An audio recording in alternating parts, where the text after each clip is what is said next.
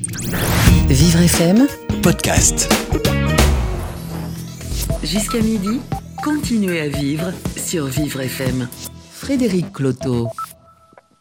Bonjour et bienvenue sur Vivre FM en direct comme tous les jours du lundi au, au vendredi. 21e jour de confinement aujourd'hui. Vous êtes toujours fidèle à, à ce rendez-vous préparé par toute la rédaction et toute l'équipe de, de Vivre FM et puis fidèle aussi à, à vous Thierry Derouet. Bonjour. Bonjour Frédéric. Merci d'être là. J'espère que vous avez passé un bon week-end. Il faisait beau. Euh, les chiffres, euh, certains chiffres euh, ont, ont tendance à, s'infléchir et du coup, eh ben, euh, les, les règles aussi, l'application des règles. On, parlait un peu de démobilisation des Français sur le confinement euh, tout le week-end. Euh, Est-ce que c'est vraiment le cas ou pas? Oh, c'est très variable. Les chiffres, oui, euh, 4490 euh, contraventions, ça c'est pour rappeler effectivement euh, le nombre de personnes qui se sont fait attraper sans forcément avoir un formulaire à la main, mais il y a quand même euh, 1,276 millions de personnes qui sont aujourd'hui confirmées hein, euh, comme euh, étant atteintes du Covid-19 et plus de 3,5 milliards de personnes sur cette petite planète qui sont confinées. Et c'est ce petit regard sur cette petite planète qu'on a voulu euh, réaliser aujourd'hui. Alors oui, on va parler de ces Français à l'étranger qui vivent avec des, règles différentes. Euh, euh, parfois, il y a des formulaires, parfois pas, les, tests, pas tests, et ainsi de suite. Donc, on va faire le, euh, tour du monde aujourd'hui. On va commencer par aller aux États-Unis, à Los Angeles. Euh, nous irons ensuite à Bangkok, en Thaïlande. Nous irons euh, aussi en Corée du Sud avec le journaliste Jérémy André, journaliste du Point, qui est confiné dans un hôtel. Euh, nous aurons des touristes coincés à Djerba, en Tunisie, un étudiant qui a, été rapatrié du Japon il y a 48 heures. Nous irons aussi à Lisbonne, à Québec, à Londres et on finira en Martinique. C'est un véritable tour du monde que je vous propose aujourd'hui avec, vous Thierry. Mais avant ça, on va voir le tour du monde de la presse avec Gladys. Bonjour Gladys. Bonjour Frédéric, bonjour à tous. Alors on commence par une nouvelle qui a été très relayée dans les médias. C'est l'histoire d'un tigre testé positif au Covid-19 dans un zoo du Bronx à New York. Et qui l'eût cru, euh, le coronavirus connaît aussi euh, des rebondissements avec les animaux. Le Monde nous dit que le tigre maltais de 4 ans, prénommé Nadia, aurait contracté le virus à cause du gardien qui ne présentait aucun symptôme. La sœur du tigre Azul, deux autres tigres et trois lions d'Afrique souffrent, eux, de tout, sèche, pardon, mais sont en bonne forme, soignés par les équipes vétérinaires du zoo. Mais avec le nouveau euh, coronavirus sur les félins, on va vers l'inconnu, je cite. On ne sait pas comment cette maladie va se développer chez les grands félins, car les différentes espèces peuvent réagir différemment aux nouvelles infections, selon les dires d'un communiqué du zoo transmis à l'AFP. Une histoire peu banale pour une étude publiée la semaine dernière qui mettait en relation Covid-19 et chat. Après qu'un chat belge ait été contaminé fin mars par son maître, le Télégramme nous rapporte les résultats des expériences chinoises faites avec des chats. Ils assurent qu'une transmission euh, par gouttelette respiratoire s'est produite chez une paire de chats. Il n'y a pas encore de preuves formelles que ces félins infectés aient sécrété suffisamment de coronavirus pour le transmettre à l'homme, mais par principe de précaution, on nous incite à ne pas coller notre nez au museau euh, de notre, nos petits euh, protégés et ça risque de faire des malheureux. Le temps dresse le portrait d'une syndicaliste russe qui lutte, elle, contre le Covid-19 et le Kremlin en même temps. Mais quel est le lien entre les deux? Eh bien, le lien, vous allez le percevoir rapidement. Plus le temps passe, plus Anastasia Vassilieva voit le régime lui mettre des bâtons dans les roues. Elle, qui lutte pour obtenir une transparence totale concernant les informations circulant sur le Covid-19 dans son pays, la Russie, le Kremlin laisse passer trop d'informations de type propagande sur son impact dans la lutte contre le Covid. Arrêtée lors d'un convoi où elle récupérait euh, masques, euh, respirateurs, gants et autres équipements destinés au personnel de santé avec son syndicat Alliance des médecins pour un motif incongru d'infraction au régime du confinement alors qu'ils étaient tous munis d'autorisations valides. La police les relâche puis euh, réinterpelle Vassilieva pour un motif inconnu. Amnesty International s'insurge et trouve stupéfiant que les autorités russes semblent craindre davantage les critiques que la pandémie mortelle de Covid-19. Et mi-mars ont clamé que l'épidémie était sous contrôle. Il n'en était rien. Madame Vassilieva alerte sur l'efficacité douteuse d'un test de dépistage fourni par un seul laboratoire d'État. Elle va alors jouer un rôle de porte-parole activiste qui filtre les informations. elle est invitée sur les plateaux télé et ne va pas se priver de donner sa vérité et pourtant euh, rien ne l'a prédisposée à se battre contre le Kremlin. Elle qui était encore une pro-Poutine en 2017, nous informe le journal suisse.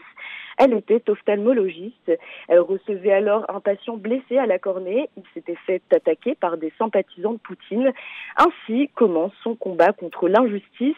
Mais sa proximité avec l'opposition lui vaut aujourd'hui de se trouver sous le coup d'une enquête pour diffusion de fausses nouvelles en relation avec l'épidémie du Covid-19 selon une récente loi adoptée le 31 mars dernier pour laquelle elle risque jusqu'à 5 ans de prison. Retour en France, vous nous parliez à l'instant de soignants. Le Point nous livre aujourd'hui le témoignage de cette jeune interne en gériatrie qui est en, première ligne dans la bataille contre le virus. Oui, et ce témoignage est glaçant, mais à la fois bourré d'humanité. Comme elle le raconte au point, Juliette aurait préféré la pédiatrie, mais elle se retrouve en gériatrie, où elle a plaisir à partager avec les personnes âgées. Tout se passe bien d'ordinaire, elle n'avait jusqu'alors pas peur de la fin de vie jusqu'à ce drame et son quotidien ingérable depuis euh, plusieurs semaines. Tout va très vite, les lits se remplissent et se vident et ainsi de suite. Elle énumère les conditions précaires dans lesquelles elle brave le danger. Elle ne change de masque qu'une seule fois par jour, ne porte qu'une surblouse bleue en tissu très fin, allant jusqu'à mettre des slips jetables sur sa tête faute de Charlotte. Malgré tout cela, la jeune femme relativise et témoigne d'une bonne ambiance dans son service, beaucoup de solidarité malgré la nervosité et la fatigue des soignants. Elle s'est faite à l'idée hein, que lorsque l'état d'un patient se dégrade, on ne puisse plus rien faire parce que l'AREA est pleine à craquer. La fin se dessine doucement. Les patients, euh, sont mis sous sédatifs pour voir une mort moins violente. Et il y a des camions réfrigérés qui attendent sur le parking toute la journée pour ceux qui ne passeront pas la nuit. Dure réalité. Eh oui, dure réalité. Et cette réalité peut aussi se transmettre dans nos rêves de confinés. Eh bien oui, nous raconte son lot de bizarreries. Depuis que nous sommes confinés, nos habitudes changent. Nous sommes euh, collés à des flux euh, continus d'informations, à des occupations différentes pour certains euh, nourris à la télé, aux séries, aux films, ce qui change considérablement nos regards et interprétations sur les rêves. Selon le journal, il se passerait plus de choses, plus d'actions, les nuits de confinement, euh, recrudescence de rêves touchant à la science-fiction, apocalypse de zombies, fantasmes sexuels avec votre médecin de famille, happy end avec des blouses blanches. Nos rêves sont souvent liés aux informations ingurgitées peu de temps avant notre sommeil et notre inconscient nous joue des tours à vitesse grand V. Il pourrait en produire des scénarios hallucinants dignes de grands films hollywoodiens. La psychanalyste Elisabeth Serin et l'historien Hervé Mazurel se sont ainsi lancés dans le décryptage d'un recueil de songes pour confiner grâce à un appel à témoins mis en place par l'OPS et qui suscite de nombreux témoignages que je vous invite à lire sur le site web de l'OPS. Et on termine Gladys avec une bonne nouvelle pour nos vies de confinés. Et oui, amis radiophiles, une internationale des radios confinées a été lancée par la radio française Radio Nova ce matin, nous dit Mediapart. Tous les membres y, proposeront euh, chaque soir sur leurs ondes une émission réalisée par l'une des stations qui participent. Et c'est l'Italie, et plus précisément la ville de Bologne, qui inaugurera son émission ce soir, retransmise sur les ondes de Radio Nova. Euh, dans les jours à venir, on pourra écouter des radios provenant tout droit des, États-Unis, du Canada, de l'Afrique du Sud, de l'Allemagne, de la Turquie, d'Israël ou euh, de Corée. Euh, ce qu'il faut également savoir, c'est qu'il s'agira surtout de programmes musicaux, donc euh, ne vous attendez pas à de grands débats traduits du coréen. Une chance de pouvoir découvrir les influences musicales du monde entier en se branchant tous les soirs sur une fréquence. Nous allons vivre l'âge d'or d'une radio qui n'a pas de frontières et ça, c'est très beau. Voilà, c'est tout pour moi. On se retrouve demain. À demain, Frédéric. On, vous retrouve demain, Gladys, en direct sur Vivre FM. D'ici la fête de beaux rêves. Vous écoutez Continuez à vivre sur Vivre FM. Frédéric Cloteau. Comment se passe le confinement pour des Français qui sont à l'étranger, de gré ou de force euh, On va commencer par aller faire un tour euh, en direct euh, aux États-Unis, en Californie plus exactement avec euh, Marine Gervais qui habite à Los Angeles depuis quelques années maintenant. Bonjour Marine Gervais. Bonjour. Merci d'être avec nous au beau milieu de la nuit en direct sur Vivre FM. Euh, vous vivez à Los Angeles, en Californie. Alors, Comment s'organise votre vie là-bas en ce moment? Bah, Écoutez, euh, elle s'organise plutôt pas mal parce que Los Angeles est une ville qui est euh, très étendue, avec une densité d'habitants au kilomètre carré qui n'est pas du tout, par exemple, comparable à celle de New York. Et donc, pour une population qui est assez comparable à celle de New York, euh, avec par exemple dans le comté plus de 10 millions d'habitants. New York en compte 8,6. Euh, nous, on a une densité de population à 3000 habitants au kilomètre carré, alors que New York, ce sera euh, plus de 10 000 habitants au kilomètre carré. Donc effectivement, nous, on est dans des maisons individuelles, très étendues, donc avec un confinement relativement agréable à supporter. Marine Gervais, euh, de Paris, ce qu'on voit surtout, c'est qu'aux États-Unis, il y a énormément de licenciements qui ont été euh, engagés. C'est ça? Oui, alors en fait, euh, je, vais, je vais parler surtout de la Californie. Enfin, je peux parler de façon générale, mais je vois plus ce qui se passe en Californie. Ce qui se passe, c'est que le, marché du travail aux États-Unis est extrêmement flexible. C'est-à-dire que les conditions, euh, vous, êtes licencié du jour au lendemain et vous retrouvez en général normalement un job du jour au lendemain aussi. Donc là, effectivement, la donne n'est pas du tout la même, avec beaucoup de métiers où les gens n'ont pas forcément un contrat avec des assurances euh, et la sécurité comme en France. Euh, et donc, effectivement, certaines populations euh, vont se retrouver en grande difficulté. Il y a énormément de choses qui sont faites au niveau de la Californie pour essayer de les soutenir. mais ça reste un, un problème, effectivement, un gros problème. Y compris pour l'accès aux soins? Alors, pour l'accès aux soins, en temps normal, c'est déjà un gros problème, euh, puisque je crois qu'il y a quasiment un quart des Américains qui n'ont pas d'assurance médicale correcte. Euh, le système médical est vraiment, euh, ça on pourrait en parler, c'est vu, vu, de, vu, de, vu de la France, c'est à l'opposé du système français, ultra libéral et vraiment une histoire de, de business. Maintenant, là, les, les, pour les personnes qui sont assurées euh, et, euh, et je veux dire le gouvernement, ils ont mis en place euh, énormément de choses par rapport au virus pour que les tests soient accessibles, euh, avec notamment les, assurances qui, qui, euh, qui ont beaucoup, qui, qui, travaillent beaucoup à rassurer euh, leur, leurs assurés pour, pour dire que ils font, ils font des gros efforts sur le prix des soins, etc., etc. Ouais, qui ne s'inquiètent pas si jamais il leur arrive quelque chose. Est-ce que Marine Gervais, les, règles de, confinement et de protection sont, euh, sont très claires euh, à Los Angeles et en Californie en général? Alors, euh, la Californie a été un des premiers, un des premiers États hein, à mettre les, les, règles en place. Tout, aux États-Unis, les règles ont été mises en place très très vite par rapport à l'annonce de Trump de fermeture des frontières. C'est-à-dire que le, le, vendredi, on a eu l'annonce de, de, Trump qu'il fermait les, les frontières. Et euh, le, le, samedi, on était en, en euh, et, et, tout s'est décidé ensuite extrêmement rapidement, euh, avec même le confinement qui a été décidé à Los Angeles avant New York. Euh, puisqu'à New York, ça a été décidé le 22 mars et à Los Angeles le 19. Euh, donc, les règles, elles sont assez claires. Au début, il y a eu un peu de, comment dire, les, les premiers jours, en fait, ce qui s'est passé, c'est que ils ont laissé les, les plages les parcs ouverts euh, sans règles particulières, les parkings, etc.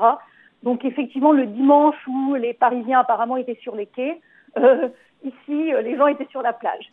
Et, donc ça, maintenant, ça a cessé parce que la majorité des parcs sont restés ouverts, mais uniquement pour pouvoir marcher ou courir avec les distances de sécurité.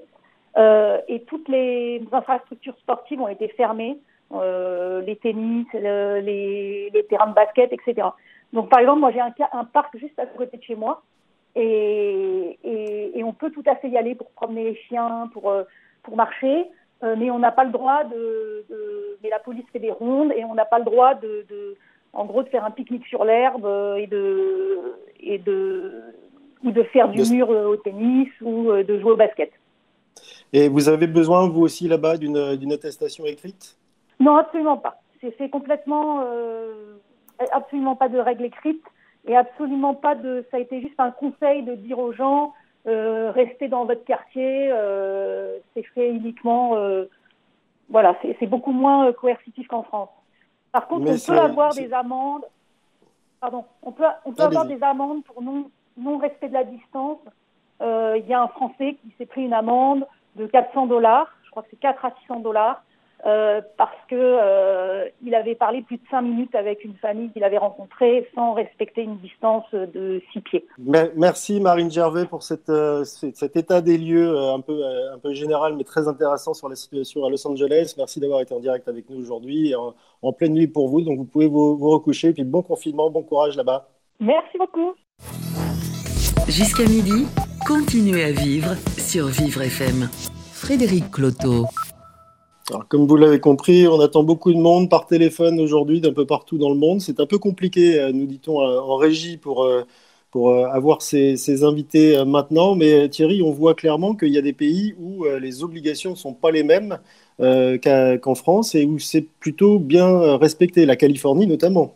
Oui, et puis euh, comme ce qui a été rappelé, c'est l'histoire un peu de la densité de population. Hein. C'est-à-dire que plus euh, les gens sont les uns sur les autres, plus il faut effectivement prendre des mesures euh, bah, plus ou moins coercitives. Et en revanche, là où le, pays s'étend, où les villes sont effectivement comme à Los Angeles, je rappelle, c'est quand même parfois plusieurs centaines de kilomètres. Hein, cette banlieue, c'est hallucinant. Et ben, effectivement, là, c'est un peu moins douloureux. En revanche, ce qu'il faut aussi rappeler, c'est que les conditions de vie sont quand même pas les mêmes non plus, hein, et on le voit avec les systèmes de santé. Et là, je, pense qu'on fera le, le, solde après euh, dans quelques semaines pour savoir si ça s'est si bien passé que ça. Mais ce qui est quand même étonnant, c'est qu'il y a un virus qui est quand même commun, avec une transmission, un mode de transmission qui est strictement le même sur la planète entière, et que pour autant, les règles n'ont pas été euh, mises en place de la même manière partout. Ben, il n'y a pas un directoire du monde, hein, à ce que je sache. Donc, euh, il n'y a pas forcément euh, la même la, même prédisposition d'abord d'un point de vue sociologique d'appréhender un virus de la même manière. Et je pense que l'acceptabilité sociale, cette espèce de mot étrange dont on a parlé dès le départ, a été effectivement important pour euh, justement faire comprendre que euh, on ne peut pas confiner n'importe qui, n'importe quand et dans n'importe quelle condition. Et c'est ce qu'on voit ce matin avec euh, cette petite tournée sur la planète bleue. Bon, écoutez, on va, en attendant d'avoir nos invités, je pense qu'on va pouvoir retrouver le tour du monde euh, des, réseaux sociaux en mode coronavirus par euh, votre ami et notre ami Kevin. Absolument. Ça va, Kevin? Ça va et vous? Alors vous, vous nous emmenez effectivement en Israël ce matin, donc on continue cette petite euh, tournée des popotes, comme on dit. C'est cela, on commence avec l'Israël. À Jérusalem, la communauté ultra-orthodoxe se montre très récalcitrante hein, face aux règles barrières pour éviter le Covid-19. Les ultra-orthodoxes, c'est une communauté juive assez extrémiste, disons-le. Ils n'utilisent pas de téléphone portable, ils exècrent la télévision, et pour eux, Internet, c'est totalement démoniaque, ce qui fait qu'ils ne prennent pas la mesure du, problème. Ils négligent complètement les risques hein, de contamination et quand ils en prennent conscience, bah, ils avancent l'argument suivant Dieu nous sauvera. Voilà, si Dieu avait un vaccin contre le Covid-19, ça se saurait. Bref, Israël est confiné. Tout le pays se soumet donc au confinement, sauf les quartiers ultra-orthodoxes. Conséquence, la moitié des personnes infectées par le coronavirus sont issues de la communauté ultra-orthodoxe. 4000 euh, ultra-orthodoxes contaminés sur un total de 8000 cas sur tout le territoire la semaine dernière, alors que la mesure de confinement avait été euh, déjà euh, était déjà en vigueur. Plus de 100 ultras se sont rassemblés pour les obsèques d'un rabbin, alors que le pays interdisait déjà les rassemblements de plus de 20 personnes. Pour venir à bout du problème, bah, la police multiplie les rondes dans les quartiers ultras mais les policiers ne sont pas bien accueillis, forcément. On leur lance des pierres ou de la pisse. Les autorités israéliennes réfléchissent donc à boucler hein, tous les quartiers euh, ultra-orthodoxes. Et pour ceux qui voudraient en apprendre plus sur cette communauté juive, je vous invite à regarder une mini-série sur Netflix. Le titre, c'est Unorthodoxe, c'est génial. Alors on va continuer à regarder un peu ce qui se passe de manière orthodoxe un petit peu sur cette planète, parce que c'est la semaine sainte et certains Panaméens sont furieux. Contre l'archevêque du pays. C'est cela, sur Twitter, certains habitants du Panama fustigeaient l'archevêque national et le gouvernement. La semaine sainte débute aujourd'hui pour les chrétiens et à cause du Covid-19, bah, les chrétiens du Panama ne peuvent pas se rendre à l'église. Du coup, l'archevêque a eu une idée assez extraordinaire survoler le pays en hélicoptère pour bénir les fidèles. Certains Panaméens sont donc sortis à leurs fenêtres avec des feuilles de rameaux à la main pour recevoir la bénédiction ce qui, a créé la colère hein, d'une tranche de la population. Elle estime que c'est de l'argent public jeté par la fenêtre. La location de l'hélicoptère euh, a été possible, hein, forcément, grâce aux frais des contribuables. Euh, ça peut s'entendre, voilà, leur colère peut s'entendre, mais ce qui est fait est fait. Et surtout, on imagine que l'archevêque a dû kiffer son tour en hélicoptère. Bon, on espère que le pape, le week-end prochain, ne nous fera pas la bénédiction urbi et orbi dans les mêmes conditions. Mais maintenant, revenons en France dans un domaine autre que celui de la religion, de sport. Alors, l'équipe nationale de foot a passé un message sur Twitter. Totalement. Le compte Twitter officiel des Bleus a publié une vidéo hier soir Didier Deschamps, Kylian Mbappé, Blaise Matuidi, Antoine Griezmann, Paul Pogba et tous les autres se sont adressés au personnel soignant. Chacun y est allé avec sa petite phrase. Aujourd'hui, c'est vous qui disputez ce match. Alors, nous sommes tous derrière vous. Nous applaudissons pour vous. Peut-on entendre hein, dans la vidéo d'une minute un message fort qui va sans doute faire plaisir aux équipes médicales. Les Bleus ont aussi martelé ce qu'on ne cessera jamais de dire, restez chez vous. Voilà pour mon petit tour du monde. Eh bien, Kevin, restez chez vous à votre tour et puis on va continuer d'aller voir ce qui se passe chez les autres. Vous écoutez Continuez à vivre sur Vivre FM. Frédéric Cloteau. Alors, on essaye d'aller voir ce qui se passe chez les autres parce que je ne vous cache pas que la, régie transformée en standard téléphonique aujourd'hui s'arrache un peu les cheveux pour avoir les, nos contacts un peu partout dans le monde. Mais nous avons euh, en ligne Simon Edelson. Bonjour. Bonjour. Merci d'être avec nous ce matin sur, euh, sur Vivre FM en direct. Vous, vous êtes étudiant et vous avez été rapatrié du Japon il y a 48 heures, c'est ça? Oui, exactement, c'est ça. Est-ce que, est que, ça a été compliqué de vous faire rapatrier? Euh, bah Alors absolument pas. Air France a mis des vols, euh, des vols accessibles avec des vols directs du Japon à la France. Bon, il n'y en avait que un tous les deux jours. Et les messagers consulaires ont lancé des messages, des appels aux Français sur place disant que surtout, surtout ceux en visa touriste, s'il fallait rentrer, il fallait rentrer vite parce qu'ils ne savaient pas s'ils pourraient maintenir les avions euh, dans les deux prochaines semaines à venir. Alors Simon Adelson, donc vous étiez au Japon, alors comment ça se passe là-bas le confinement? Euh, bah, il n'y a pas trop de confinement. Enfin, maintenant, commence à y en avoir un peu, mais c'est pas un réel confinement. C'est la les gouverneurs de chaque région qui, qui demandent aux gens de, de ne pas trop sortir. Mais il n'y a rien de légalement qui interdit aux gens de sortir. Et euh, ils ont un réel problème avec la jeunesse qui continue à sortir euh, dans les bars, euh, les cafés. Et qui n'est pas prête justement à écouter. Euh, ouais, bah c'est oui, c'est ça. C'est-à-dire que le virus est en train de se transmettre. Ensuite, le fait est que pendant, avant qu'ils décident enfin d'annuler les JO, ils se cachaient un peu la tête vis-à-vis du Covid 19. On n'en entendrait pas trop parler. Ils minimisaient beaucoup l'impact. Et depuis que les JO ont été euh, reportés, euh, d'un coup, euh, plein de mesures ont été prises, des tests sont faits, tous les jours on entend parler de nouveaux contaminés. Donc le Japon est un peu en retard.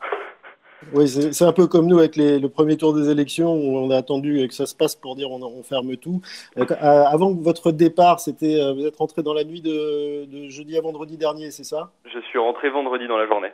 Vendredi dans la journée. Avant votre départ, les, les, chiffres étaient comment euh, au Japon? Bah, Les chiffres ne faisaient que monter, c'est-à-dire que juste après l'annulation des JO, donc il n'y a pas si longtemps que ça, je pourrais plus vous dire exactement quand, les chiffres étaient assez bas, à part en comptant ceux des gens qui étaient comptés sur le paquebot là.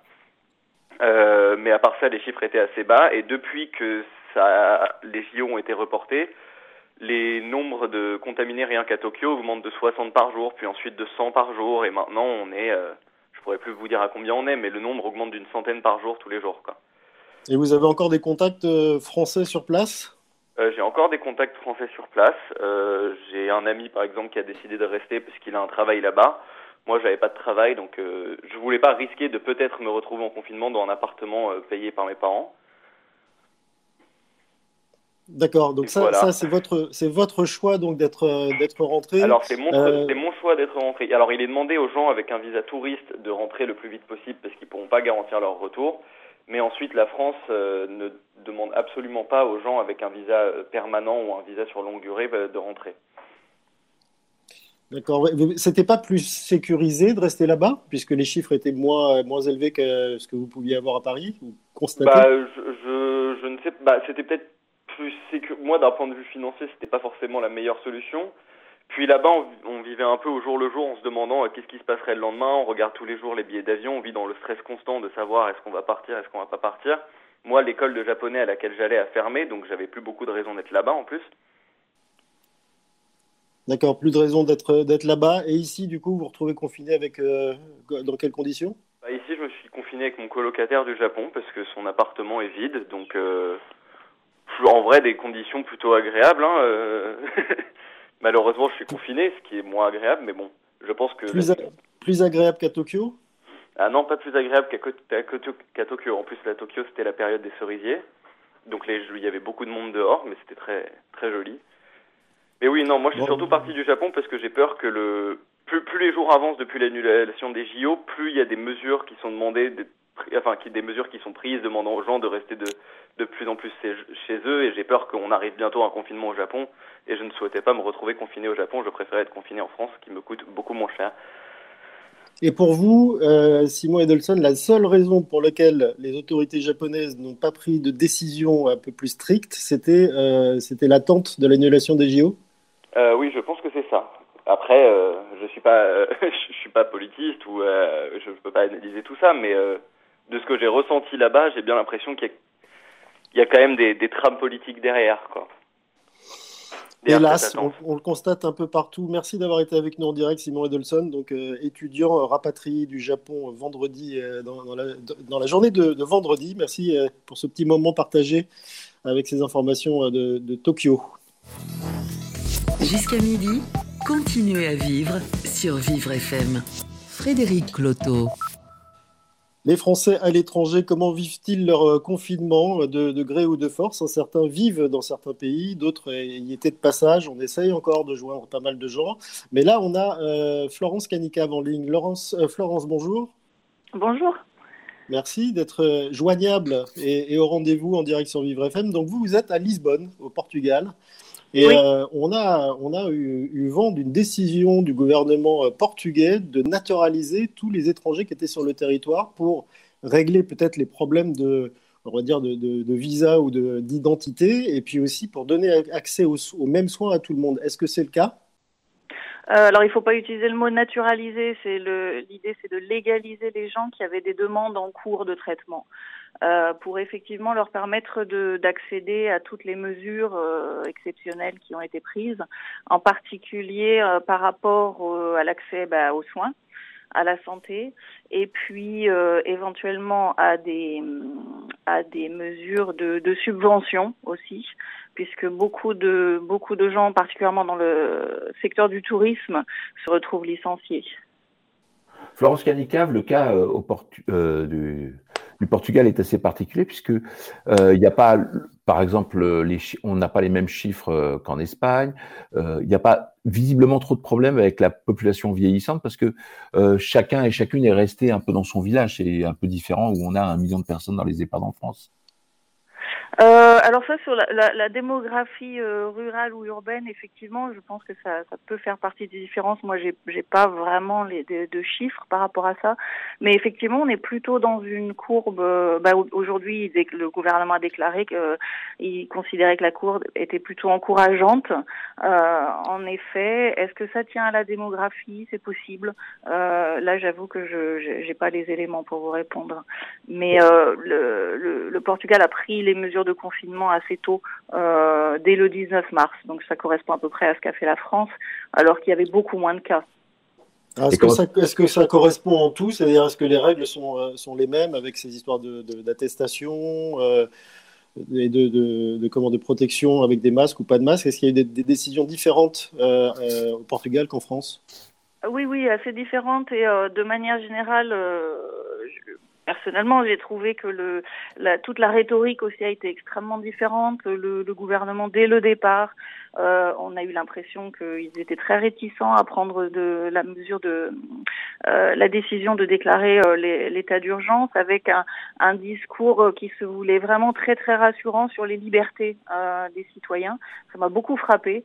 Euh, vraiment une insistance sur l'idée de dire qu'ils appelaient vraiment à la responsabilité des citoyens en leur disant que ils n'avaient aucune intention de limiter leurs droits fondamentaux, leurs droits d'expression, etc. Euh, mais effectivement, pas de mesure on peut sortir euh, sans avoir à se justifier avec des papiers, euh, même si j'ai constaté quand même ces derniers jours peut-être un peu un renforcement euh, de la présence policière, mais ça reste très... Euh, ça reste très doux, euh, j'ai envie de dire, au Portugal. Euh, mais bon, ça correspond aussi à des chiffres qui sont plus bas. Hein. Donc, je pense que ça correspond aussi à, une culture où les gens sont plus sont peut-être, je m'avance, hein, c'est une impression très personnelle, mais moins rebelles qu'en France, j'ai envie de dire. Moins rebelles qu'en France, mais quand on regarde ce qui se passe en Espagne, par exemple, on, aurait pu penser que bah, les deux populations étaient assez similaires en termes de comportement Oh non, non, moi je pense pas, je comparerais pas, non, les, les, les Portugais et les Espagnols, je, je, je, pense pas, non. Et quel regard vous avez euh, par rapport à ce qui se passe en France quand vous voyez qu'on est effectivement obligé de, de, demander des justificatifs, euh, de déployer des forces de police euh, sur les routes pour les empêcher d'aller en vacances? J'ai vraiment beaucoup de mal à m'avancer. C'est des impressions très très personnelles. Pour tout vous dire, euh, c'est vrai que cette, cette, comparaison entre la France et le Portugal, je vous dis, ne serait-ce qu'au niveau du discours du gouvernement, m'a énormément frappé. Personnellement, j'ai été un peu choquée par le, le mot de, de, guerre utilisé par le par le président Macron. Mais voilà, c'est mon appréciation personnelle. N'étant pas sur place en France, euh, je peux pas juger de ce qui se passe. Je sais par euh, ma famille qu'il y a des effectivement des comportements qui sont peut-être plus plus compliqués à gérer que euh, que les comportements portugais. Justement, à propos de comportement, est-ce qu'il y a eu à Lisbonne, euh, Florence Canicave, comme à, comme à Paris et dans pas mal d'endroits en France, une ruée sur les supermarchés avec euh, le, le papier toilette dévalisé et puis quelques denrées complètement mises à sac? Oh, un tout petit peu, mais là aussi je relativiserai. C'était vraiment les tout premiers jours euh, sur euh, effectivement des choses comme le, le, papier toilette, mais ça ça a vraiment pas duré. C'était pas dans des proportions, euh, c'était pas euh, extrêmement choquant. J'allais dire c'était des choses auxquelles on peut un peu s'attendre en toute période de crise, et ça s'est très vite rétabli. Moi je suis très très agréablement frappée par le euh, le fait que ben, les magasins continuent d'être très bien achalandés. Je, je, suis plus inquiète pour des populations très vulnérables. Euh, je suis impliquée dans des associations de distribution de nourriture à des familles euh, très très vulnérables qui tout d'un coup du jour au lendemain ont vu euh, ont été obligées de fermer, ce qui a, ce qui a signifié que ces familles-là tout d'un coup n'avaient plus accès à ces aides. Euh, je travaille aussi avec des réfugiés qui tout d'un coup se retrouvent confinés euh, encore une fois dans des périodes d'attente où leur avenir euh, est de nouveau très très très très mis en cause. Voilà, donc je pense que sur les sur les populations très fragiles, j'ai peur qu'il y ait des choses qu'on voit pas très bien à l'heure actuelle. Florence Canica, est-ce que les Portugais applaudissent à 20h aussi tous les soirs les personnels soignants pour les encourager? Alors, je, je l'ai lu. Moi, je, je, suis dans un quartier euh, résidentiel de petites maisons, euh, donc je, je l'entends pas, mais je l'ai vu au, au, journal, oui, euh, télévisé. Apparemment, ça se passe dans les quartiers plutôt qui sont des quartiers euh, d'immeubles, euh, plus avec plus d'habitants. Ben, Florence Canicave, merci beaucoup pour ce témoignage de la vraie vie euh, à Lisbonne en direct sur Vivre FM. Euh, on peut retrouver évidemment toutes ces, toutes ces informations, toutes ces interviews en podcast sur vivrefm.com et puis également sur la page Facebook de Vivre FM. Alerte coronavirus. Si vous avez de la toux et de la fièvre, vous êtes peut-être malade. Dans ce cas, restez chez vous. Limitez les contacts avec d'autres personnes. Appelez votre médecin. La maladie guérit en général en quelques jours avec du repos, mais si les signes s'aggravent, que vous avez des difficultés importantes à respirer et que vous êtes essoufflé, appelez le 15 immédiatement. Plus d'informations sur gouvernement.fr. Ceci est un message du ministère chargé de la Santé et de Santé publique France. Vous écoutez Continuez à vivre sur Vivre FM. Frédéric Cloteau. Et on va essayer de continuer notre tour du monde des Français à l'étranger, mais en attendant, on va faire un petit détour euh, par le Calvados avec le bon conseil de Monsieur Moult. Bonjour Monsieur Moult. Oui, bonjour Frédéric, bonjour à tous, à vous qui êtes chez vous. Ce matin, depuis 8 heures du matin, on a le droit d'utiliser une nouvelle attestation de déplacement dérogatoire qui peut être utilisée sous format numérique. Enfin, j'ai envie de dire, vous n'avez plus qu'à prendre votre smartphone, aller sur le site du gouvernement, renseigner votre nom, votre prénom, votre, euh, votre sortie, le motif de votre sortie, la date évidemment et l'heure. Vous générez au format PDF et vous n'avez plus qu'à montrer votre smartphone au policier. Évidemment, pour ceux qui vivent la fracture numérique, vous, pouvez toujours continuer à faire cette attestation sous format papier. En tout cas, sur Vivre FM, on est content parce qu'on n'aime pas du tout le papier. J'ai pas eu réussi à avoir tous les chiffres donc j'ai pas pu faire tous mes petits calculs, mais j'aimerais bien savoir combien d'arbres ont été utilisés pour pouvoir faire ces dérogations papier. En tout cas, Castaner précise bien qu'il n'y aura pas de tracking et que vos données ne seront pas utilisées par le biais de, cette application et que ça pourra évidemment limiter les abus de sortie. Toutes ces infos sont, à retrouver évidemment sur la page Facebook. J'aimerais préciser un autre petit point. Depuis ce matin, le numéro de téléphone 3975, qui est le numéro d'information unique de la ville de Paris, est désormais accessible aux personnes sourdes pour, joindre les services de Paris ou la MDPH. Si vous avez besoin de courses, de répit, de conseils aux familles ou de soutien, n'hésitez pas à contacter le 3975 via la solution ACO A2C qui vous permet d'avoir gratuitement une transcription en temps réel. Évidemment, toutes ces informations sont à retrouver sur la page Facebook de Vivre FM. Voilà, c'est un petit peu tout pour aujourd'hui. C'était Monsieur Moult en direct de Normandie. Je remarque en tout cas que les maisons se remplissent. J'ai l'impression qu'il y a eu pas mal d'arrivées ce week-end. Voilà, en tout cas, je Aïe, aïe, aïe. Ouais. ça veut dire que les gens respectent. Les nantis sont de retour en Normandie. Bah, continuez de les surveiller pour nous dire s'il y a une affluence euh, en Normandie. Vous êtes à Cabourg, hein, exactement, c'est ça, Monsieur Moult? Exactement, les gens sont venus euh, profiter du beau temps pour les vacances, j'en ai bien peur. Alors, petite précision, je crois, sur l'attestation euh, électronique, c'est que l'heure de création de l'attestation est enregistrée. Donc, vous ne pouvez pas la faire à la dernière minute si vous voyez que vous allez être contrôlé. Donc, faites bien attention à ça et soyez sérieux en restant chez vous. Et on vous retrouve demain, Monsieur Moult, pour d'autres conseils. Vous écoutez Continuez à vivre sur Vivre FM. Frédéric Cloteau. Français à l'étranger, mode d'emploi. Euh, nous partons maintenant en Thaïlande avec Gérard Lalande qui est en ligne. Bonjour Gérard. Oui, bonjour. Merci beaucoup d'être en ligne avec nous en direct de, Bangkok, je crois, c'est ça? Oui, exactement, de Bangkok, oui. Vous, vous êtes médecin à Bangkok. Euh, quelle est votre appréciation en tant que médecin de, la situation en, à Bangkok en particulier, puis en Thaïlande en général? Bah, Surtout à Bangkok en particulier, puisque la grande majorité des cas se situent ici dans la capitale. On n'a peut-être pas tout à fait les bons chiffres en province, mais on a quand même l'impression que ça se concentre vraiment sur la ville de Bangkok. Alors, sur un plan médical, euh, je pense que les Thaïlandais sont déjà assez entraînés avec ce genre de, crise sanitaire. Ils ont, eu le SARS aussi en 2003, ils ont eu la bird flu, ils ont eu le MERS. Euh, il y a une certaine forme de, j'allais dire, de, compétence et de sérénité quand même dans, la prise en charge quand même de la plupart des, patients ici. Dans un premier temps, au début de la crise, euh, les patients étaient tous orientés vers des unités habilitées à traiter des, sujets très infectés et contagieux donc. Euh, ces hôpitaux maintenant euh, initiaux ont été quasiment saturés, donc il y a un appel à d'autres hôpitaux publics et également maintenant des hôpitaux privés qui doivent aussi euh, participer à, à, la prise en charge de ces patients-là. J'étais tout à l'heure. Oui. Oui, Gérard Est-ce que, en règle générale, en Thaïlande, les Thaïlandais sont plus adaptés, enfin sont mieux équipés, mieux armés qu'on ne l'est en France, c'est-à-dire dispose euh, ou disposait dès le départ de, masques et avait l'habitude justement de mesures de confinement, euh, justement par le fait qu'il l'avait vécu préalable il y a quelques années.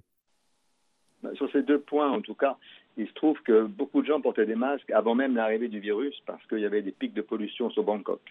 Donc déjà, on voyait euh, à peu près un quart de la population qui, au moment des pics, portait un masque. Donc c'était quelque chose d'assez habituel et donc je n'ai pas entendu parler de pénurie majeure, bien qu'évidemment certains hôpitaux ont encore besoin de, masques. Mais à ce niveau-là, euh, ce n'est pas euh, la situation euh, un peu de crise qu'on voit en France. la deuxième question, c'était par rapport au comportement, c'est ça? Tout à fait, oui.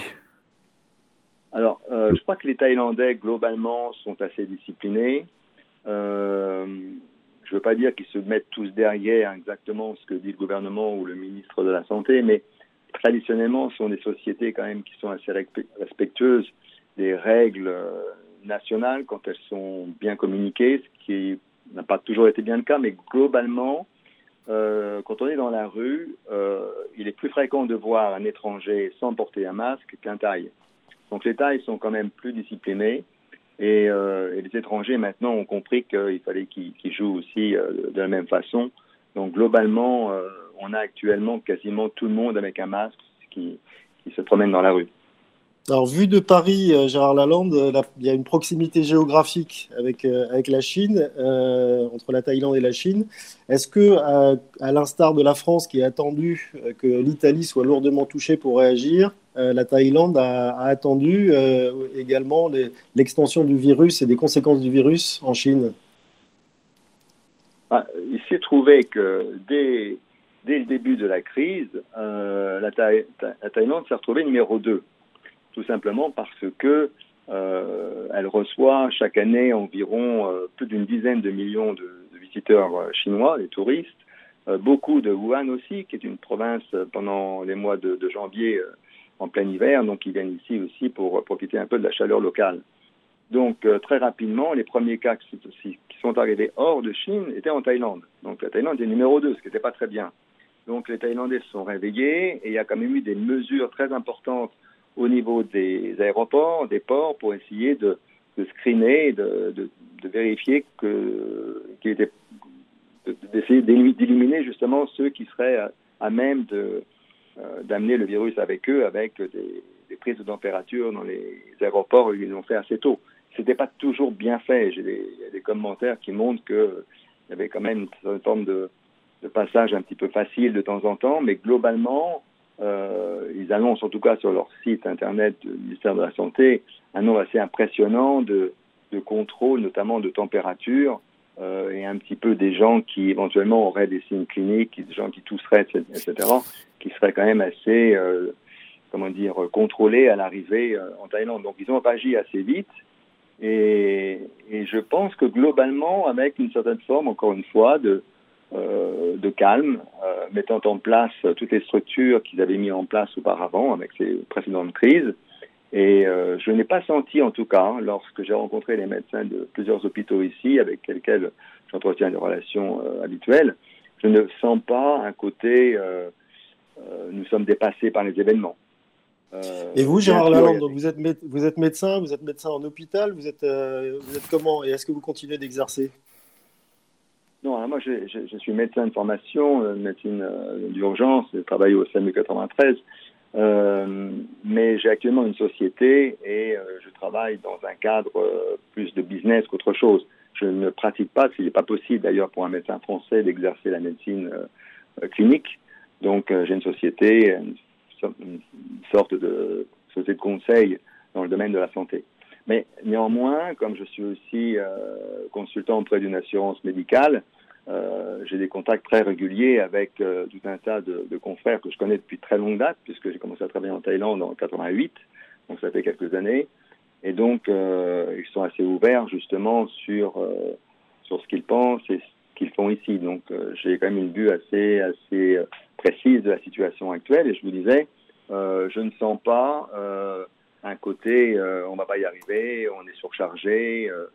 Et lors de ma visite aujourd'hui, là, euh, c'était euh, encore une fois bien, bien contrôlé, euh, en tout cas dans cet endroit de Bangkok. Peut-être qu'il y a des endroits où c'est un petit peu plus surchargé, c'est possible. Mais globalement, la prise en charge est plutôt, je dirais, cohérente et, rassurante, globalement. Merci Gérard Lalande pour cette vue précise de la situation en direct sur, sur Vivre FM de Bangkok, en Thaïlande. Et on reste en Asie puisqu'on a réussi à joindre Jérémy André, qui est en, en, Corée du Sud. Bonjour Jérémy. Bonjour. Merci beaucoup de prendre le temps d'être avec nous. Vous êtes journaliste au point. Vous avez récemment publié une, une enquête qui a bien marqué les esprits euh, en France et j'espère partout ailleurs, euh, pour montrer que la stratégie sud-coréenne était euh, plutôt euh, stricte et que ça payait. Oui, oui. Bah, donc, de, je suis arrivé en Corée du Sud il y a deux semaines à Séoul, où donc pendant une semaine j'ai enquêté sur les, différentes mesures mises en place ici pour lutter contre la Covid-19.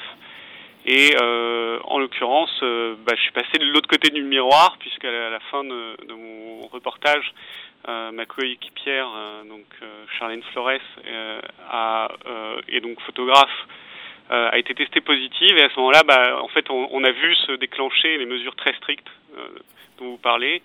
C'est-à-dire que euh, moi j'ai été mis à l'isolement en tant que contact et elle a été envoyée à l'hôpital pour être sous surveillance médicale. Heureusement, elle, va très bien. Elle vient d'ailleurs aujourd'hui de sortir de l'hôpital euh, puisque en fait elle, a été très peu symptomatique euh, et elle a eu énormément de chance. Voilà. Jérémy André, on parle pour euh, en tout cas de l'exception euh. Qu'est-ce qu'il en est exactement cette fameuse exception coréenne? Un énorme contresens euh, il y a, y a d'énormes contresens sur ce qu'il se passe en Corée. Alors, déjà, primo, en Corée, euh, ils ont eu un début d'épidémie difficile.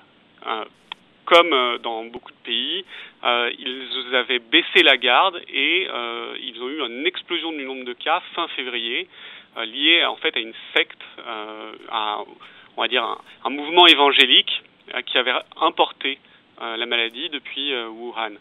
Euh, mais ils ont réussi à stopper ce début euh, d'épidémie. Euh, et comment l'ont-ils fait? Alors tout le monde a entendu parler des tests, mais mmh. ils ne testent pas tout le monde. Ce n'est pas une forme de dépistage de l'ensemble de la population. Ces tests, en fait, ils sont ciblés sur des personnes qui ont été en contact avec des malades et donc en fait par une forme d'enquête euh, à une échelle industrielle.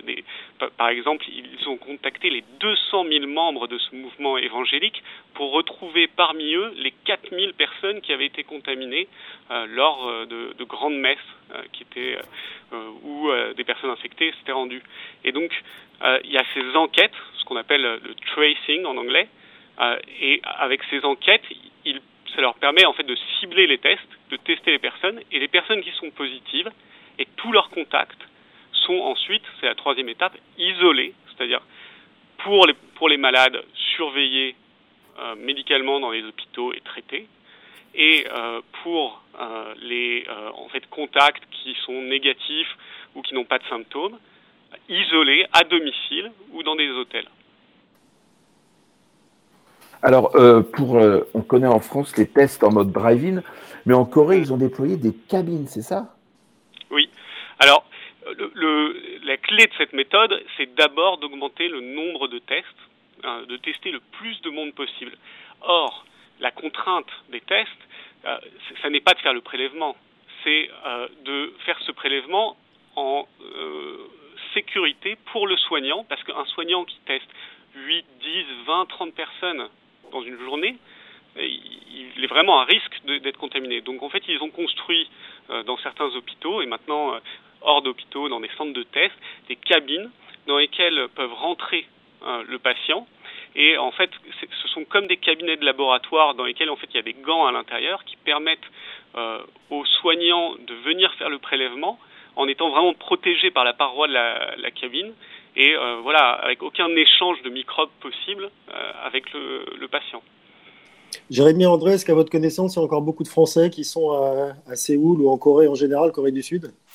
Oui, bah, il y, y, a une, euh, bon, y a une communauté d'expatriés français ici, d'ailleurs qui, qui, je pense, est très active. Euh, je regardais une, émission de télé où il y avait l'ambassadeur qui présentait avec une certaine fierté le bâtiment de l'ambassade. Euh, la vie continue en Corée. La vie continue en Corée. Les, expatriés n'ont pas eu à partir en masse comme ça s'est passé par exemple euh, en, euh, donc à Wuhan au début où il y a eu cette évacuation très spectaculaire. Et donc ici la vie continue, l'activité économique continue, les gens continuent à sortir dans la rue. Alors vous, vous avez été testé avec tous les tests possibles et imaginables? Euh, donc non, moi j'ai fait un test euh, donc euh, PCR qui est donc le, ce test par prélèvement donc avec une longue tige qu'on met dans le nez mmh. et donc dans dans la gorge. Pour, et donc j'ai été testé comme cela, mais par exemple donc la photographe avec laquelle je travaillais, elle a été testée pendant sa surveillance médicale à, l'hôpital quasi quotidiennement avec ce test qui est assez lourd. Hein. C'est un prélèvement. le, principe, comme l'expliquait mon frère qui est médecin, c'est qu'il faut que le prélèvement fasse mal au nez pour que euh, il faut que le, patient ait la larme à l'œil pour qu'on sache bien que le prélèvement est allé suffisamment loin dans le nez. Jérémy André, alors la Corée est effectivement un pays paradoxal, donc on semble, il, semble maîtriser effectivement cette pandémie, mais euh, vous avez rappelé dans votre article que la Corée est un pays euh, où ils ont le moins de docteurs par habitant parmi les pays de l'OCDE. Oui, alors c'est peut-être euh, toute la, en fait tout le paradoxe de la réponse à cette à cette pandémie. C'est comment dire, ça n'est pas qu'une question de, de main d'œuvre. Et de, de, de, moyens financiers. Les moyens financiers sont finalement pas forcément extrêmement élevés. Simplement, il fallait, comme une assurance, prendre des mesures bien avant la pandémie, et ça les Coréens l'avaient fait euh, parce que euh, ils avaient en fait eu plusieurs épidémies euh, relativement graves dans les années 2000 et 2010 qui les avaient sensibilisés à ce risque de pandémie. Donc en fait, comment dire, il ne faut pas penser forcément que ce sont euh, des populations plus disciplinées, plus euh, intelligentes face aux épidémies. Elles étaient moins préparées peut-être il y a 20 ou 30 ans. Mais simplement l'expérience les a sensibilisées et a fait qu'ils ont investi dans ce domaine qui était euh, essentiel, un domaine de prévention. Alors vous, Jérémy André, aujourd'hui, vous êtes confiné dans un hôtel dit de quarantaine euh, à Séoul. Est-ce que vous avez une idée de la date euh, de réouverture ou de, votre propre sortie peut-être? Oui, oui. Alors en fait, ces quarantaines, elles sont imposées euh, donc au contact des personnes infectées parce que, en gros, il y a une petite, une petite chance qu'une personne qui était en contact et qui a été testée négative se révèle positive au bout de quelques jours et en fait rentre en période d'incubation. Et donc par sécurité, pour le reste de la société, on isole ces personnes. Euh, cette quarantaine, selon la durée euh, d'incubation moyenne qui est connue, elle est fixée à 14 jours. Et donc comme je suis rentré en quarantaine le 26 mars, je, je, sortirai jeudi, donc 9 avril. Et est-ce qu'on parle déjà de déconfinement à Séoul?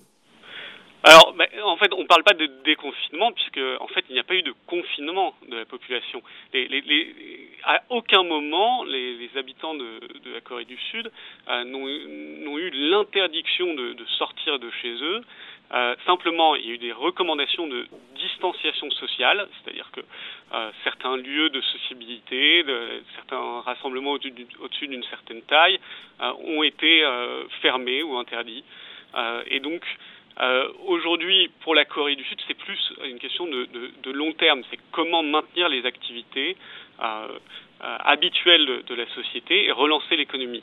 Euh, le, euh, donc mi-avril, la Corée du Sud organise des élections locales et euh, après avoir regardé les chiffres hein, donc sont plutôt encourageants au, niveau de la Corée, c'est-à-dire qu'il y a peu de nouveaux cas et surtout ils ont ils sont capables de retracer pratiquement l'origine de tous les nouveaux cas. Et la plupart d'entre eux en fait leur origine c'est des cas réimportés depuis depuis l'étranger, importés depuis l'étranger donc des, des étrangers ou des Coréens qui reviennent de l'étranger euh, eh bien, ils ont décidé d'organiser mi-avril leurs élections locales. Donc c'est un petit peu l'inverse de la France, qui euh, a été dans le déni au début de, l'épidémie et a, eu finalement ce fiasco des élections euh, municipales, alors qu'ici, vu qu'ils ont eu la bonne réponse dès le début, ils sont capables maintenant de reprendre une vie normale et d'organiser leurs élections locales la bonne réponse au bon moment. On voit qu'avec ce tour du monde fait sur Vivre FM en direct ce matin, que toutes les stratégies et toutes les bonnes réponses n'ont pas forcément été apportées partout de la même manière. Merci Jérémy André d'avoir été en direct avec nous de, Séoul. Je rappelle que vous êtes journaliste au point et j'invite tous les, tous les auditeurs à lire cette, cette enquête très poussée sur la, situation euh, des, Coréens vis-à-vis du, du Covid-19. Merci beaucoup Jérémy André. Jusqu'à midi, continuez à vivre sur Vivre FM. Frédéric Cloteau. Jérémy André nous disait qu'il était passé de l'autre côté du miroir, c'est-à-dire de, spectateur journaliste d'une situation à concerné et confiné. Ben nous, on va passer de l'autre côté de la Terre avec vous, Louis Villeneuve. Bonjour. Oui, bonjour monsieur. Merci beaucoup d'être avec nous euh, en direct à l'antenne. Euh, il est très tôt le matin pour vous, j'imagine. Vous êtes infirmier, vous, à Québec. Oui, ben, suis. Surtout ma, conjointe qui est infirmière, qui travaille euh, actuellement dans le réseau. Et alors, comment, comment ça se passe pour les, les infirmiers français à Québec aujourd'hui? Est-ce que vous, D'abord, vous vivez, euh, vous vivez là-bas, donc la question ne se pose, pas de rentrer ou pas. Mais euh, concrètement, est-ce que vous intervenez directement dans des opérations de, de, sauvetage liées au virus euh, ben, En fait, comme je disais, ma, conjointe, de son côté, elle travaillait infirmière en santé scolaire. Évidemment, depuis, que, depuis un certain nombre de semaines, nous avons trois, trois quatre semaines, les, les, les écoles sont fermées. Euh, les commerces non essentiels sont fermés aussi. Alors, euh, euh, ça veut dire que bon, ma conjointe était relocalisée vers des services, qu'on autres un service téléphonique de santé qu'on appelle Info Santé chez nous.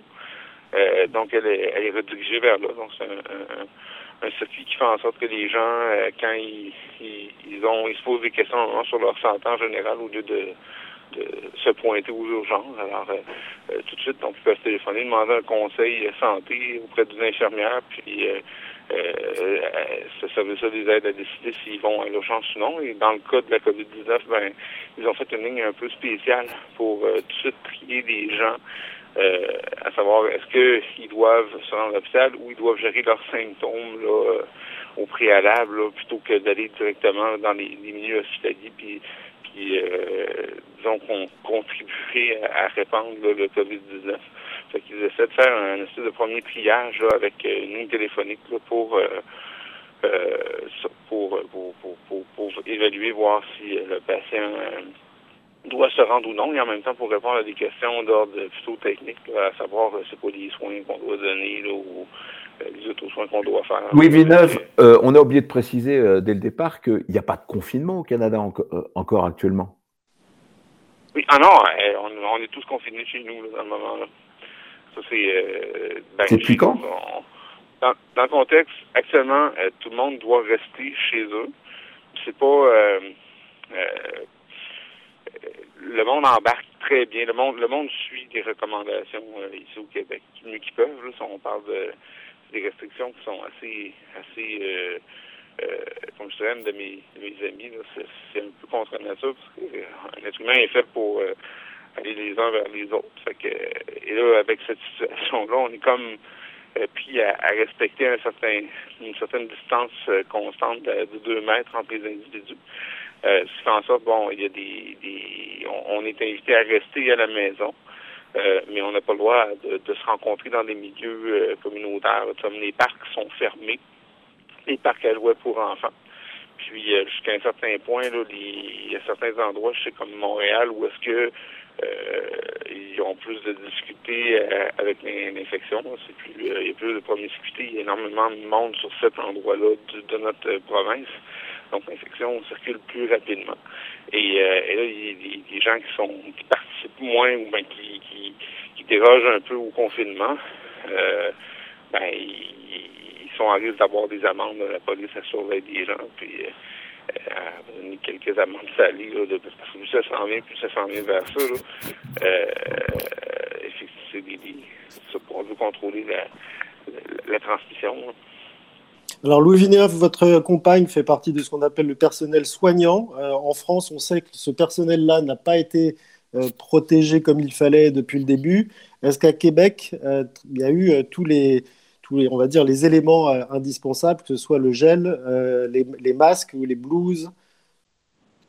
Ben, je pense que de manière générale, les gens ont relativement assez de matériel. Ben, en, termes de, de, au niveau pratique, là, on n'a jamais vraiment, je pense, manqué de matériel, mais je pense que ça s'en vient. Peut-être que pour quelques endroits, là, ça devient plus criant. Euh, bon, on sait que dans le moment, il y a eu un, du matériel médical qui a été euh, à l'échelle internationale dédié vers certains pays. qui se sont priorisés là, avec leur pour leur propre monde. Ce qui fait que nous, je sais qu'on attendait des, dans notre pays, là, puis dans notre province, on attendait des, masques, des choses comme ça. Il y avait des commandes de fait. Et euh, bon, ces masques-là, une partie n'est pas arrivée chez nous, atterri dans, un autre pays. Euh, donc éventuellement, oui, ça peut être un, problème de, de, de, de, manque, mais je pense que ça risque d'être à l'échelle internationale. Parce que je me demandais quand que on allait entendre parler de certains pays sous-développés où il y a vraiment pas mal plus de promiscuité, pas mal plus de monde qui n'ont déjà pas les moyens d'avoir des masques. Eux, ça risque d'être terrible. Je pensais, eh oui. je pense à la c'est clair. que pour nous autres, on capote. Eux, ils vont pas trouver ça drôle, pas en tout va arriver. Euh, c'est clair qu'en Afrique, en Afrique ou en Inde, les, les, les questions de disponibilité des, de ces matériels ne se posent même pas, ils n'existent pas. Merci Louis Villeneuve d'avoir été euh, avec nous en direct de Québec. Vous écoutez Continuez à vivre sur Vivre FM. Frédéric Cloteau. Et on traverse la Nouvelle-Atlantique pour euh, nous retrouver à Londres. Bonjour David Hertz. Bonjour Frédéric. Bonjour Merci d'être avec nous ce matin après ce fabuleux discours de, de la reine hier. Alors j'imagine que vous l'avez suivi et que vous avez un avis sur ce qu'elle a dit. Euh, pour être tout à fait honnête, je suis arrivé un tout petit peu en retard, donc j'ai raté la moitié du discours, mais euh, mais j'ai suivi comme euh, comme pas mal de pas mal de monde. Euh, après, il faut savoir que les discours de la reine sont extrêmement rares. La dernière fois qu'elle a pris la parole en dehors de ses vœux de, Noël, c'était au moment du déclenchement de la guerre en Irak et des et de la mort de la princesse Diana. Euh, donc le, le, fait même qu'elle prenne la parole est déjà un événement. Euh, dans un contexte un peu particulier où je ne sais pas si vous avez euh, suivi les derniers rebondissements, mais notre Premier ministre Boris Johnson est hospitalisé avec le coronavirus depuis une, depuis euh, une semaine. Il a été hospitalisé hier. Le ministre de la Santé a été touché. Lui, il est, il est visiblement rétabli. Donc c'est un, un sujet très concret, y compris dans les plus hautes sphères. David Hertz, euh, j'ai cru entendre hier que les Londoniens étaient aussi euh, capables de ne rien respecter comme les Parisiens, c'est-à-dire que comme il faisait beau, tout le monde était dans les parcs.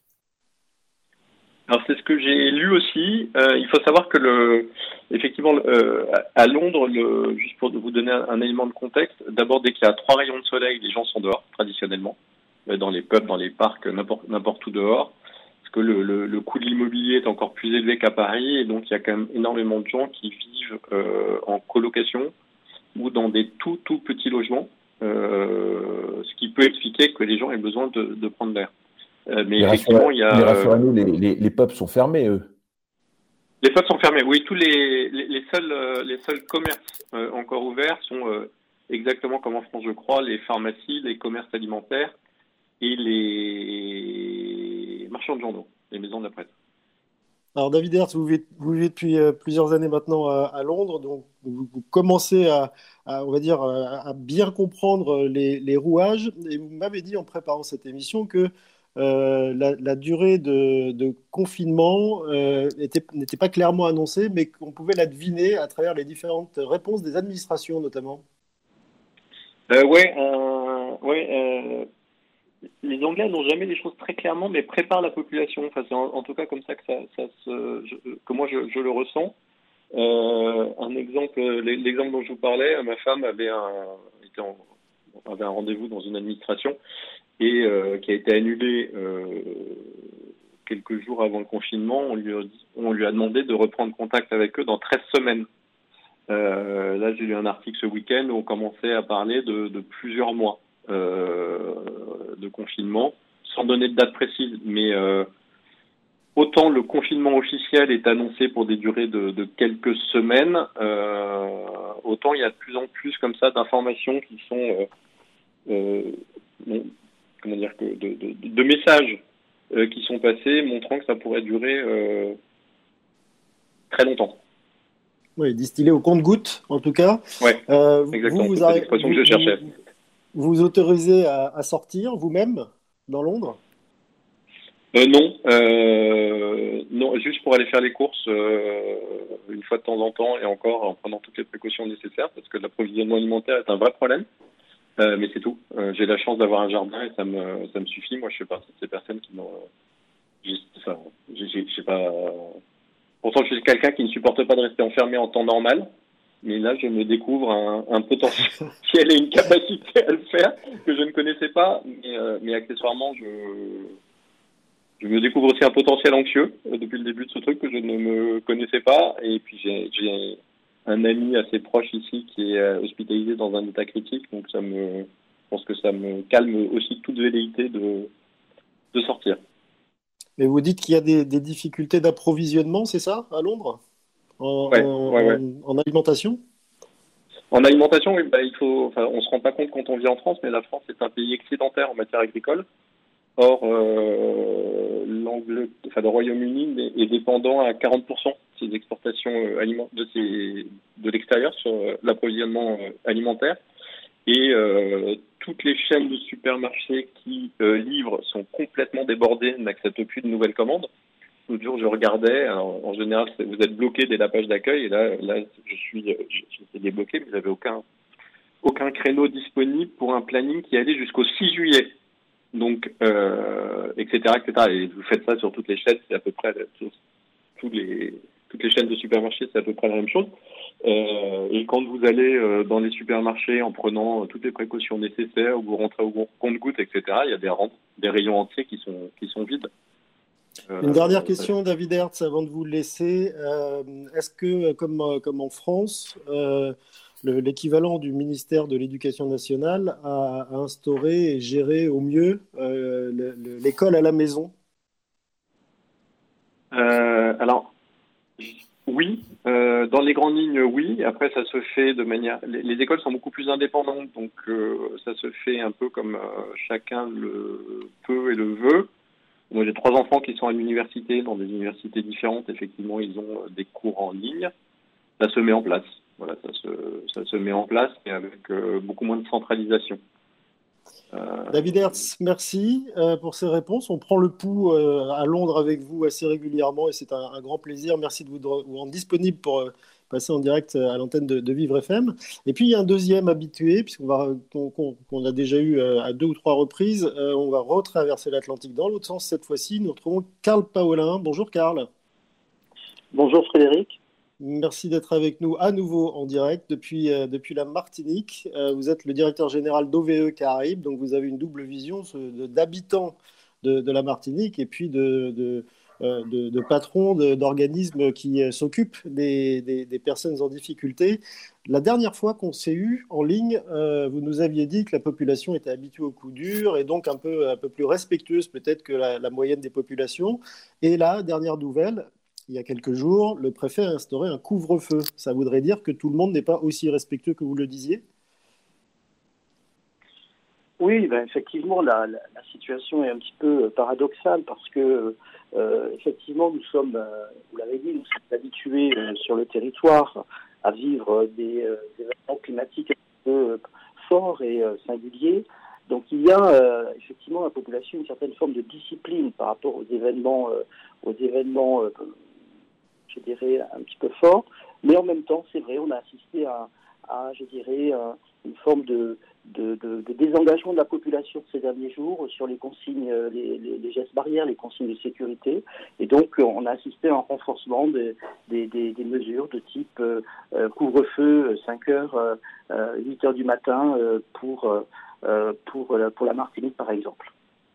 Car Paulin, est-ce que le système de santé à la Martinique tient bien la, distance en ce moment? Est-ce qu'il n'est pas submergé comme ça a été le cas euh, dans certaines régions en France? Écoutez, moi je ne suis pas un spécialiste du système de santé, hein, donc je, vais vous dire ce qu'on entend. Euh, alors, la crainte, c'est qu'il le soit. Je, pense qu'aujourd'hui, il n'est pas submergé. je vais quand même rappeler euh, quelques, quelques données, quelques chiffres hein, qui sont à la fois euh, révélateur de, la situation. C'est-à-dire qu'on voit bien que les, chiffres augmentent de jour en jour, mais en même temps, euh, par exemple en, Guadeloupe, euh, eh bien, le nombre de personnes hospitalisées a diminué, puisqu'il reste 21 personnes hospitalisées, c'est-à-dire deux de moins qu'il y a deux jours. Donc, vous voyez, on a un petit peu le sentiment que la situation évolue, peut-être évolue dans le bon sens, et aujourd'hui, non, on ne peut pas dire que le système de santé soit submergé. Je pense que les, pouvoirs publics euh, et l'ensemble des acteurs se sont préparés à l'être. mais je ne suis pas sûr qu'aujourd'hui on ait atteint la pleine capacité, donc que nous soyons dans une situation un petit peu rouge, un petit peu dramatique. Quelle est la, position aujourd'hui de l'ARS régionale sur, le, sur les tests et la systématisation des tests, et puis également éventuellement sur le, le vaccin, la, fameuse potion magique du, docteur Raoult? Bah, Écoutez, la doctrine, la doctrine de, l'État est la même en Martinique, en, Guadeloupe, en Guyane que, sur le territoire national. Euh, je crois qu'il y a un effort qui est, euh, qui est fait par les agences régionales de santé pour euh, nous doter les uns et les autres de, de, matériel de protection et de masques.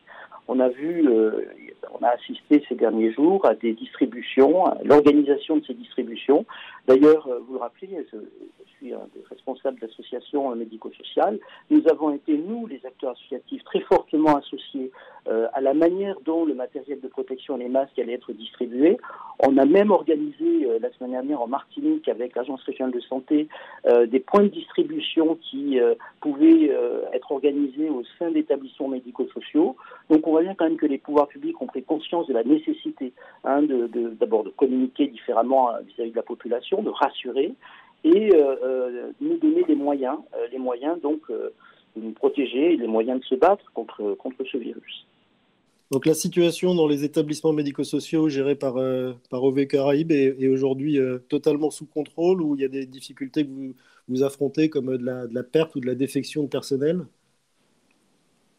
Alors d'abord la première chose, il faut rappeler à tout le monde que la chance que nous avons eue aux Antilles, c'est euh, très tôt de mettre en place euh, des dispositions particulières. Avant même que nous ne soyons passés en stade 2, euh, l'ensemble des, acteurs associatifs, des acteurs en santé ont été mobilisés pour pouvoir effectivement protéger les personnes que nous accompagnons.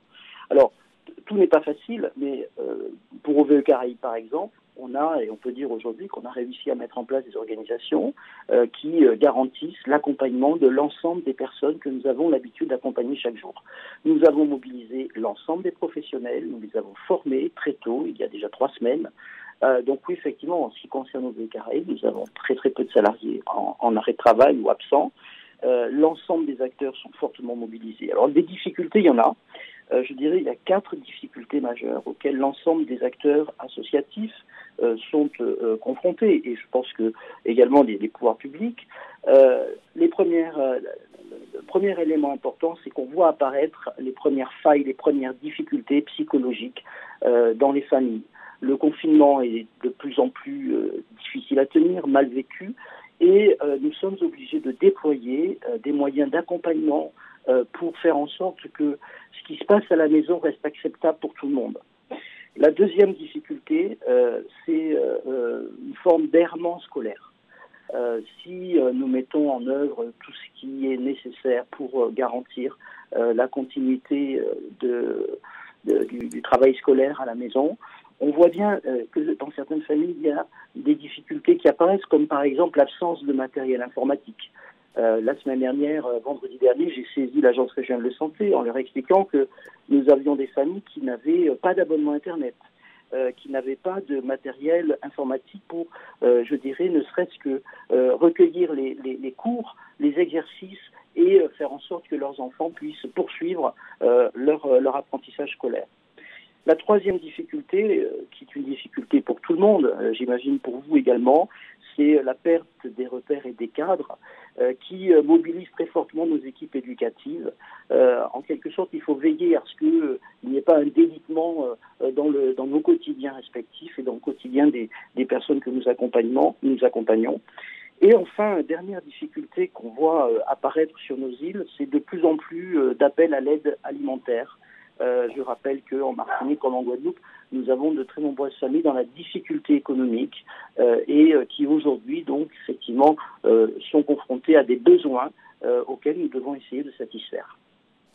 Oui, c'est un peu donc le même problème qu'à Londres, nous disait tout de suite David Hertz. Une dernière question, Carl Paolin, on en a parlé la dernière fois, des, ces fameux paquebots de, croisière qui étaient encalminés dans la baie de Fort-de-France. Est-ce qu'ils sont toujours là? Est-ce qu'il y a des, solutions qui ont été trouvées pour euh, tous ces gens à bord? Oui, alors effectivement, on parlait des, bateaux de croisière.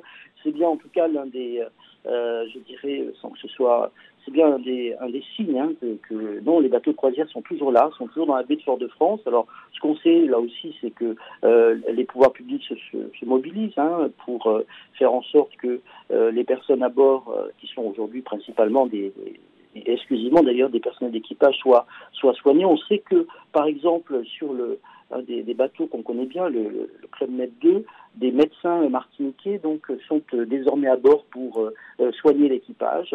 Euh, mais oui, les, bateaux de croisière sont toujours là en attente avec euh, leur personnel à bord. Alors, je voudrais juste euh, donner aux auditeurs une petite information que j'ai oublié de vous donner tout à l'heure en ce qui concerne le système de santé, qui est tout à fait intéressante. C'est que la Martinique attend ses premiers médecins cubains. je ne sais pas si sur vos antennes vous avez commenté donc cette information selon laquelle le gouvernement donc devait ou doit signer un décret qui va permettre euh, de venir renforcer euh, la médecine euh, en Martinique avec l'apport de médecins cubains. Et donc, la population est en attente par rapport à cette possibilité. Voilà donc ce que, ce que je peux vous dire aujourd'hui, ce matin, de la situation, de la situation aux Antilles. Merci d'avoir ajouté ce point. Effectivement, les Cubains avaient déjà apporté des renforts en Chine. On se souvient d'une arrivée euh, très médiatisé d'une équipe de, médecins cubains euh, en Chine. Merci Carl Paulin d'avoir été en direct avec nous de, la Martinique. Vous écoutez Continuez à vivre sur Vivre FM. Frédéric Cloto. On va continuer à vivre, mais suspendre un peu euh, le temps, parce que là, nous, on a quand même fait le tour du monde à, toute vitesse, n'est-ce pas, Billy? Bonjour. Bonjour Frédéric, bonjour Thierry.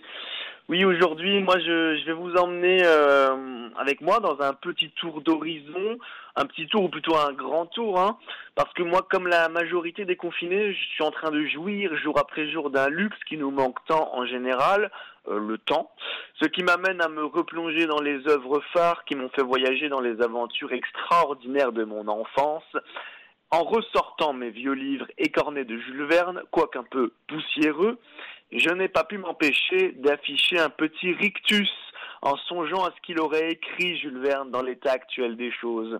En peu de temps pour le lire, ce bon vieux Phileas Fogg aurait aussitôt perdu son pari dans le tour du monde en 80 jours, tandis que l'exploration aérienne de cinq semaines en ballon se serait soldée par une expédition en apesanteur sur les ravages causés par le Covid-19. Maintenant, imaginez-vous à bord de la montgolfière, livré à tous les caprices du vent, en survolant nos continents malades. On pourrait alors crier notre soutien à nos chers compatriotes désespérément coincés entre les frontières de l'étranger. Et oui, parce qu'il faudrait tout de même pas oublier les pauvres exilés pris au piège à des kilomètres à la ronde, soumis à des lois et des consignes de sécurité différentes, les bannis temporaires de l'Hexagone pourront témoigner d'une expérience métissée à leur retour sur le sol bleu-blanc-rouge. En attendant, le décor de cartes postales des lieux les plus visités se seront vite dépeuplés, les vagues ne viendront plus lécher aucun orteil sur les plages désertées, et quant au tourisme de détente, les pieds en éventail, c'est désormais sur, sur le balcon, avec vue imprenable sur sa frustration, que ça se passe. Un épisode que l'on pourrait qualifier de fantôme sous les tropiques. En tout cas, que les destinations soient exotiques, polaires ou arides, à motif d'études, de travail ou de vacances, le résultat reste le même, le voyage rime avec prise d'otage. Autant rester dans les airs sur la nacelle de Jules Verne à contempler le carnage d'en haut. Durant ce périple à vol d'oiseau, bien des pays défileront sous nos pieds. On pourra admirer les négligences du Royaume-Uni dirigé d'une main enfantine par un Boris Johnson puni par le karma. Le teint cireux de la botte italienne complètement déchiquetée par la peste, une frontière allemande aussi hermétique que son ancien rideau de fer, la désobéissance maladive des Français, la queue des Néerlandais devant les coffee shops en herbe, euh, des gangs issus des favelas prenant leurs responsabilités contrairement à leur chef, Bolsonaro, et bien d'autres pays loin d'être épargnés par le virus. Il faudra toutefois éviter certaines zones, notamment celle des Philippines, pour éviter de se faire canarder en plein vol. Et après ce tour du monde sous le couvercle du ciel, il, il faudra redescendre de son immersion et atterrir pour aller gentiment se confiner comme les autres.